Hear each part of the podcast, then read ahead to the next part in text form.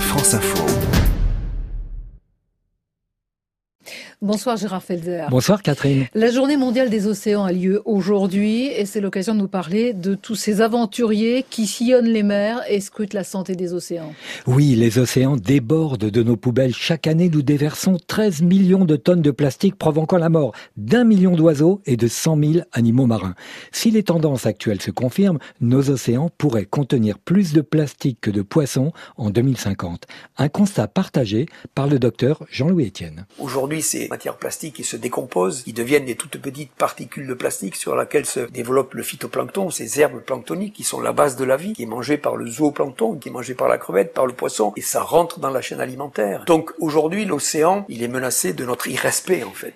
Jean-Louis Etienne, qui a atteint le pôle Nord seul à pied, puis l'a survolé en montgolfière et qui est parti étudier le pôle Sud avec son bateau Antarctica, devenu aujourd'hui le Tara, construit aujourd'hui une plateforme dérivante de 10 mètres au-dessus de l'eau et 80 mètres en dessous pour y loger les scientifiques et capter les informations essentielles à la science du climat. Cet océan austral qui entoure l'Antarctique, c'est une immensité d'eau froide et qui est le principal puits de carbone océanique de la planète dont on ne connaît pas la performance. Les prélèvements que nous allons faire essayer d'avoir une estimation assez précise de l'impact des activités humaines, c'est-à-dire microplastiques, contaminants, enfin tout ce que nous envoyons comme détritus dans l'océan. Ça, c'est pour le climat, mais le milieu marin est également menacé avec la surpêche notamment. Oui, et une des conséquences de la surpêche, c'est 27 millions de tonnes de poissons pêchés et rejetés morts à la mer, car un poisson sur quatre ne correspond pas au marché.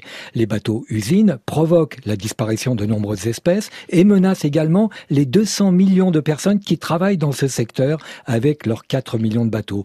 La pêche industrielle, Catherine, avec seulement 1% des bateaux, prélève 50% des poissons pêchés. Frédéric Lemanac, directeur scientifique de l'association Bloom, travaille pour cesser ce gâchis. La pêche intensive, elle a toujours lieu au niveau mondial. Hein. On surexploite à peu près un tiers des stocks de poissons. La sensibilisation des, marins pêcheurs, elle est aussi euh, cruciale.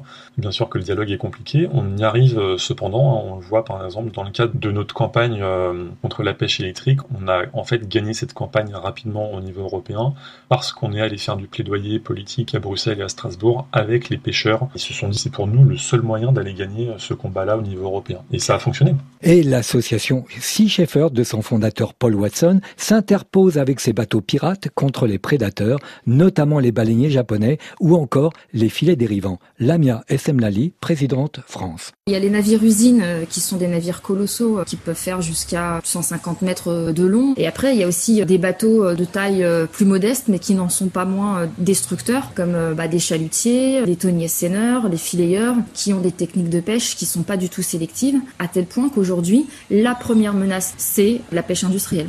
Le coup de cœur de la semaine, Gérard, c'est pour une famille qui mène des missions scientifiques en bateau du pôle Nord au pôle Sud. Oui, il s'agit d'Emmanuel et Ghislain Bardou, que je viens d'avoir au téléphone. Leur goélette a quitté Concarneau en 2017 et en embarquant des scientifiques, ils mènent une mission dénommée Under the Pole. Aujourd'hui, on est en Polynésie française. On a travaillé sur les récifs coralliens. C'est euh, un habitat, c'est une nurserie, c'est une source de biodiversité extrêmement importante. Elle est hautement menacée aujourd'hui. C'est vraiment pour les océans ce que les forêts tropicales sont pour la Terre.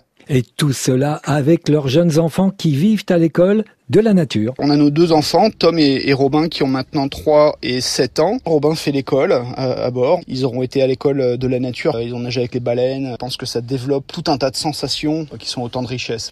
Sympa, ça, hein ah oui, ça fait envie, hein, franchement. On termine avec Tara. Euh, le bateau scientifique a parcouru tous les océans et il va bientôt travailler à l'embouchure des fleuves, autrement dit à la source des déchets qui sont souvent des déchets plastiques. Oui, et à travers leur fondation, ils font un travail scientifique et surtout pédagogique exemplaire Romain Troublé, président et fondateur de Tara. Cette année, pendant six mois, la goélette et son équipage, on va à la rencontre des villes, dans les fleuves, on va remonter les fleuves jusqu'à l'eau douce et on va faire 18 escales pour essayer de partager ces enjeux-là et dire pourquoi. C'est comme une salle de bain, vous avez une fuite d'eau, faites quoi? D'abord vous épongez ou d'abord vous cherchez la fuite pour la couper? On n'a qu'une santé dans le monde, hein, c'est pour nous qu'on se bat. Alors leur bateau est aujourd'hui présent durant la manifestation d'étonnants voyageurs à Saint-Malo.